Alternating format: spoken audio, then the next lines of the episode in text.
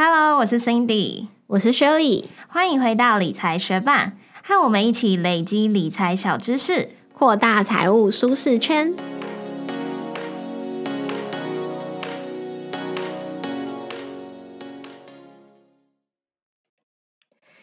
卫福部统计，一到二十四岁的台湾人，第一大死因都是事故伤害。在二十五到四十四岁的国人之间，事故伤害也是高居第三大死因。所以，意外险也被称作人生第一张保单首选。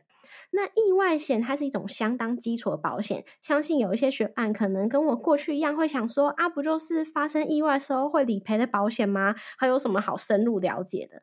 但其实仔细探究之后，就会发现还是有很多美角哦。例如说，意外事故在保险上面确切的定义是什么？需要满足哪些条件？产险的意外险和寿险的意外险该怎么选？意外险保证续保重不重要呢？意外险要保多少才足够？那如果你从来没有想过要买意外险，或者是你把买意外险当做点光明灯，想说哎负担得起就稍微保一下，但是从来没有仔细研究过它给你什么保障，足不足够？投保之后还有什么要注意的事？就继续听下去吧。意外险顾名思义，就是专门理赔意外导致的伤害、失能或是死亡。不过，它其实是一个俗称，在正式的保单上面会看到伤害保险或者是意外伤害险。但要注意的是，所谓的意外必须要符合外来、突发、非疾病这三个条件。所谓外来，就是并非因为自己的身体状况，而是因为身体以外的原因发生。突发呢，则是无预警突然发生。那非疾病就是不是因为疾病导致的。所以这其实跟外来的意思有点重复。有些学者就觉得非疾病应该要改叫做非自愿。不过有的时候也会有意外身故和疾病混合的情况，产生理赔的争议。举例来说，如果有人开车发生车祸事故死亡，但是后来被发现他是开车的时候心肌梗塞导致死亡，而非因为车祸颅内出血导致死亡，那这样子就不符合外来非疾病的定义。那意外险就不会理赔。不过，如果是寿险的话，它就会理赔。也因为意外险承保的范围比寿险小很多，费用上也比较便宜。意外险最基本的保障就是意外身故和意外失能的保险金。那依据不同的商品，可能也会有搭乘大众运输工具意外理赔加成、意外受伤就医相关费用，像是病房费、医疗杂费、手续费等等。虽然我们很容易觉得严重意外发生的几率很低。意外险的保额应该不用太高，尤其如果家人不太需要我们的经济支持的话，意外险很多人就只是保个一两百万，意思意思而已。但其实意外险它不只是提供身故的保障，也会提供失能的保障嘛。失能的保障会依据失能的等级来提供不同的给付比例。范围是落在五趴到一百趴。那举例来说，如果意外导致一只眼睛失明，一只眼睛的视力只剩下零点一，那这样子的话，失能等级是六，给付比例是五十趴。如果你的意外险保额只有一百万的话，就只能理赔五十万呢。那如果意外导致脊柱永久遗存显著运动伤害，好，它的定义很复杂，讲出来也不会帮助大家理解。就是脊椎有一部分，它的活动能力、活动范围只剩下正常人的不到二分之一。那这样子的情况，失能的等级是七，给付比例是四十趴。如果只有保额一百万的话，就只能理赔四十万哦。所以。考量到失能会对家庭还有你自己造成的经济负担，如果意外险的保额太低的话，理赔额度实在是起不了太多的帮助，所以会建议意外险可以尽量拉高它的保额。那如果想要保意外险，你去搜寻的时候，可能就会发现寿险公司跟产险公司都有提供意外险保单。那寿险公司跟产险公司的意外险有什么差别呢？在一样的保障额度下，产险公司的意外险。通常会比寿险公司的意外险来的便宜，而且产险公司的意外险也常常提供重大烧烫伤、大众运输工具意外事故等情况的理赔，保障的范围比较广一些。不过，寿险公司他们比较愿意去提供意外险的保证续保，但这也不是绝对啦。所以，如果你有保证续保的需求的话，可能就要往寿险公司的意外险去寻找。不过，意外发生的几率本来就比较低嘛，而且要连续发生也是不太容易。所以在选择意外险的时候，应该要更在意意外发生时能不能获得足够的保障，而不是发生意外后未来还能不能继续投保。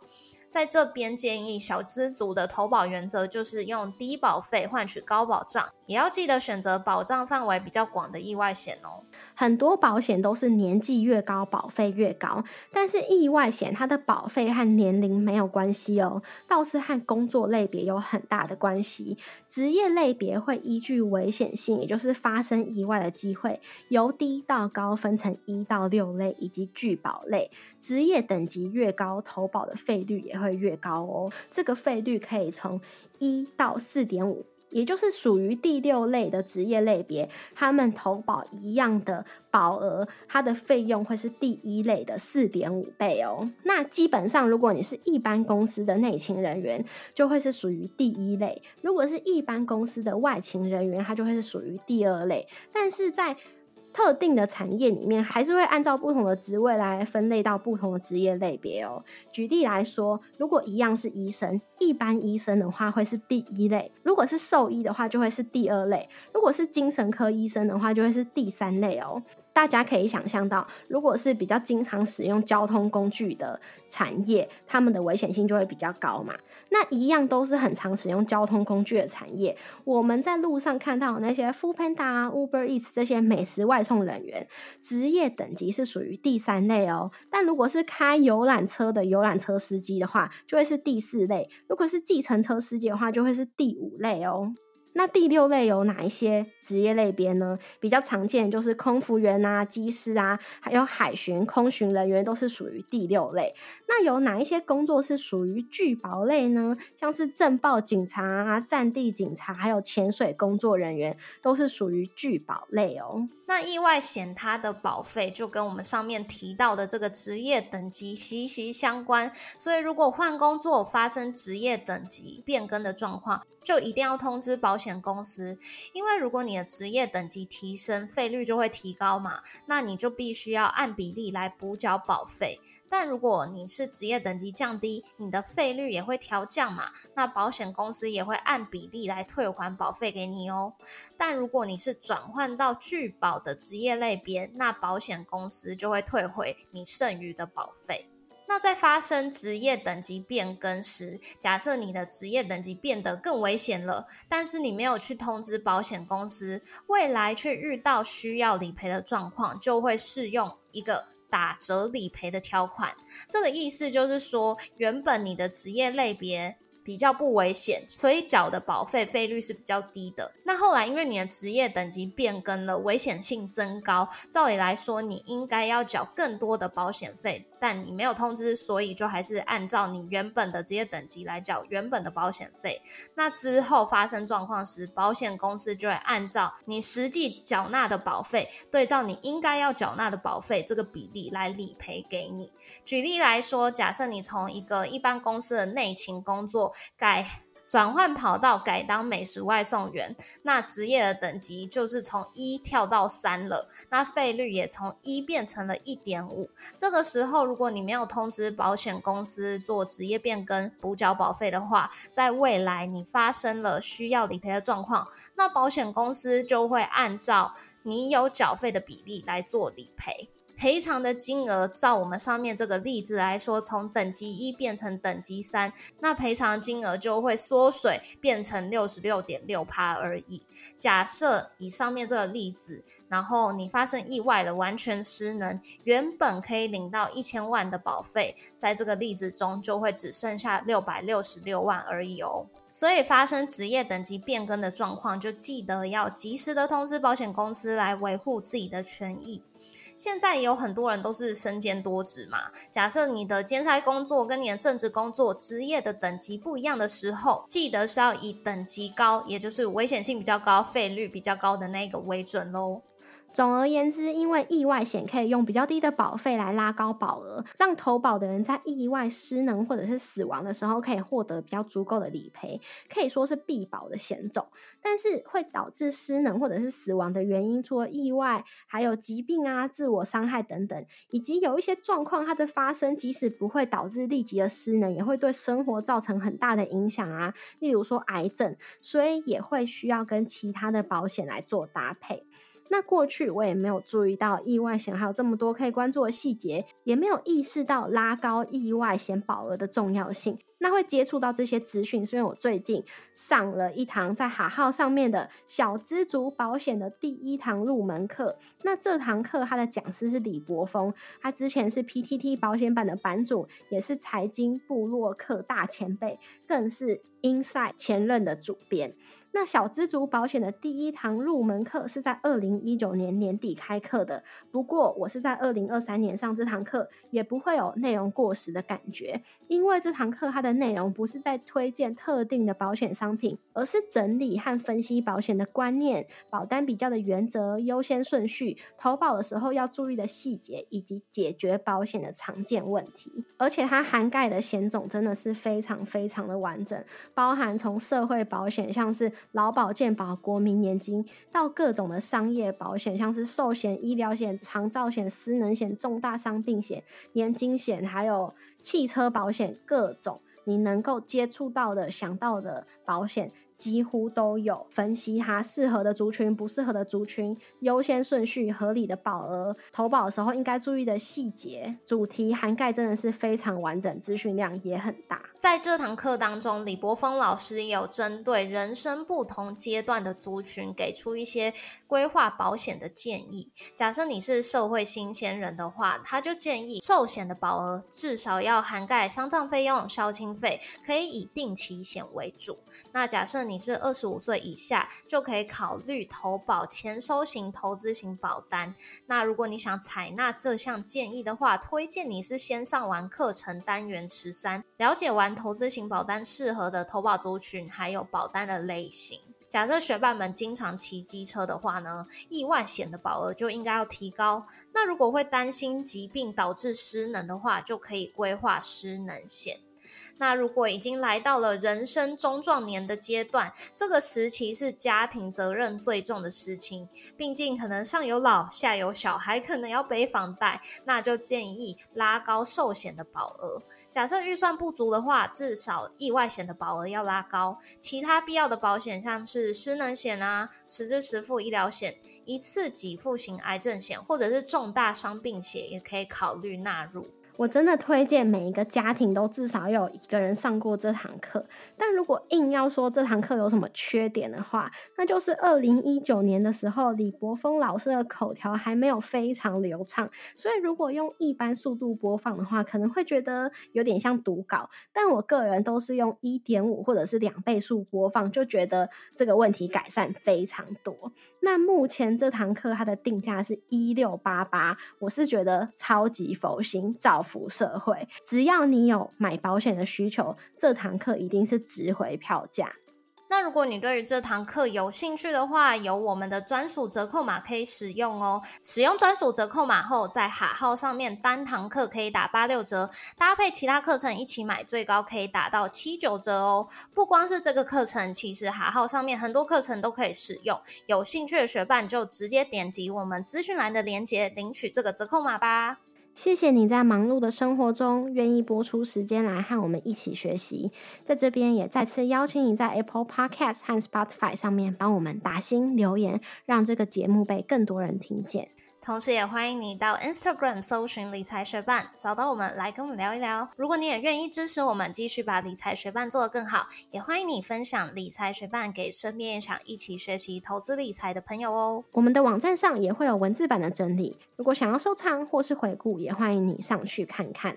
网址是 moneymate 点 space，拼法是 m o n e y m a t e 点 s p a c e，也可以从节目的简介中找到网址哦。理财学伴，我们下次见，拜。我刚刚录音录到一半，不是一直说我要出去安抚一下我的猫吗？对啊，它怎么了？它有分离焦虑症吗？没有，他应该只是肚子饿而已。那为什么他会肚子饿，然后我又要出去这么多次呢？因为我每次出去都只给他大概四五颗饲料。那我会这样子，是因为几天前他去验血，因为他准备要结扎了，要先验血看看是不是已经到了可以结扎的年龄。然后去医生那边的时候，医生就问，那时候只有我老公自己去，所以是他跟我转述，他就说，医生就问说，哎，纳米是不是吃饱才来的？然后我老公就问说：“怎么样？是有摸到食物吗？”然后医生就说：“没有，就是摸到肥肉很多而已。”哦，所以他才这么小就肥肉很多。它看起来小，是因为它就是体型比较小只，就像有一些人就是只会长到一百四十几公分、一百五十公分那样，所以它就是这么小只。医生说它不会再变大只，它只会再变肥。虽然它体型很小，但它的肚子已经有点蛮大的。啊，那怎么办？所以现在要节食就对了。对，而且因为就是猫咪好像。嗯，小猫可以吃的比较多，但是变成成猫之后，它对热量的需求其实会在下降，就是没有要再那么积极的长大了嘛。所以在我们买的那个饲料上面，它都会有就是建议喂食的量啊，上网也可以查到说，还有不同体型、不同年纪的猫应该给它们多少的热量。之前我们都有给它小猫加成，就是可能我也忘记了，可能是可以多五十趴还是几趴。但是现在我们发现它已经是成猫了，虽然它还是很小只，它大概三公斤，但它已经不能够再享有小猫加成了，所以我们就把它的那个饲料的量调降。所以它这样已经算成猫了。对啊，就是你可以想象生活中那些非常小只，比我们在更矮一些的那些女生，她可能就是猫界这样子的存在。就其他猫可能正常体型就是至少会有四公斤左右，但它就是大概三公斤。哦哦哦！但它肚子的肥肉真的是已经蛮多的。然后之前我在心里面都觉得说它已经还算 OK，就它还小，它还是很迷你、很可爱。所以有时候帮它拍一些照片，看起来。比较大一坨的时候，我就想说，哦，它就就只是一些死亡角度而已。然后现在就是我们一起面对现实，它是需要开始控制了。呃，但是他真的就很会，他的声音又是那种很细，然后蛮奶的那种声音，就很会发出一些装可怜的声音。我真的是有时候有点受不了哎。你只能想说，这才是对他好的事啊。对啊，然后我有时候会跟他分享一些，就是也没办法，你看我也是不能够想吃就吃啊。我跟你说，就是变重了之后要瘦回来，真的是很辛苦哎。就是跟他分享一些我跟他人生道理，人生对，但是我觉得他应该是没有听懂，听懂就就神了。他如果听懂，他下次去看医生，应该想要咬爆那个兽医，想说都是你乱讲话，害我能够吃的变那么少。嗯，但他算是蛮乖而且蛮亲人的猫咪，是没有在咬爆兽医啦。哦，所以它现在咬人的状况，经过你们的训练已经 OK 了。它很少咬人，可是最近它在。哭哭，他肚子饿，有时候就他就会先干呀，然后他会蹭啊，然后有时候就也会小咬一下我们这样子，但就是想要提醒我们喂他吃东西，他可能不知道我们是故意的，就这样子，就是纳米最近的受难记。所以这样子，你们开始控制他的食量之后，他的肚子有消下去了？我们也才控制两三天而已，应该没有很明显的效果吧。但我们有在帮他量体重，所以会看体重变化。哦，因为我上次不是就是大生病嘛，然后没胃口，然后我整个人很明显的消瘦，哎，就是肚子变瘦，脸也变瘦，是看得出来的那一种。然后因为我，哎，我忘记有没有讲过，反正就是因为我是礼拜五有请假，然后休息了。呃，很多天，然后礼拜一也 work from home，然后在礼拜二去上班的时候，我就有一个同事想说我是为了婚礼多么用力的减肥嘛，但实际上我是生病。我觉得我也需要。所以我就想说，会不会其实因为其实算下来也没有几天，所以我就想说，哦，说明纳米已经非常的有成效。还没还没发现，如果他又可以瘦回蛮苗条的体重的话，那就可以再让他吃多一点东西啊。所以我也很常鼓励他要多起来跑一跑、动一动，这样子才可以再吃更多东西啊。我自己怎么鼓励他？你用言语鼓励他吗？言语鼓励，然后会摇他的玩具啊什么的。哦，OK，我又以为你在跟他就是说之以理。有啊，喊话也是有啊，喊话比较多啦。好好笑。